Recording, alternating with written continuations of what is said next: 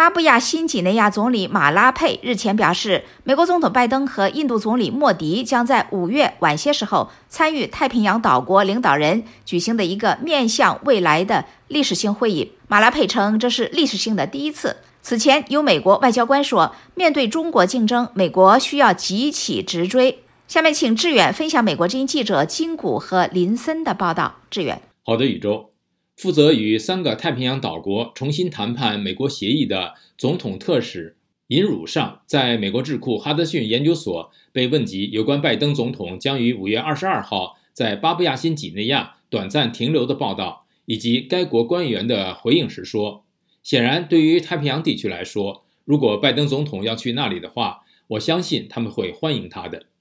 他对哈德逊研究所说：“我认为还没有完全做出决定。”他补充说：“每当国家元首参与新议题时，这都是一件好事。”巴布亚新几内亚总理办公室发言人上周四告诉路透社，拜登将在参加完日本举行的七国集团会议，前往澳大利亚参加四方机制峰会的途中，在巴布亚新几内亚首都莫尔兹比港停留三个小时。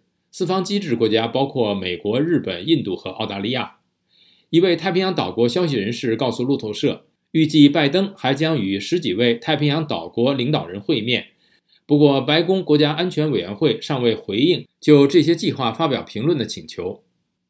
尹汝尚说：“中国在该地区的参与程度令人担忧。他认为太平洋岛国地区对美国国家安全至关重要，但是一直以来也被美国忽视了。”他说：“You know, a little bit of catch up, I would say, and but you know, we need to accelerate our catch up.” 所以现在我们正在努力一点点追赶，但你知道，我们需要加快我们的追赶。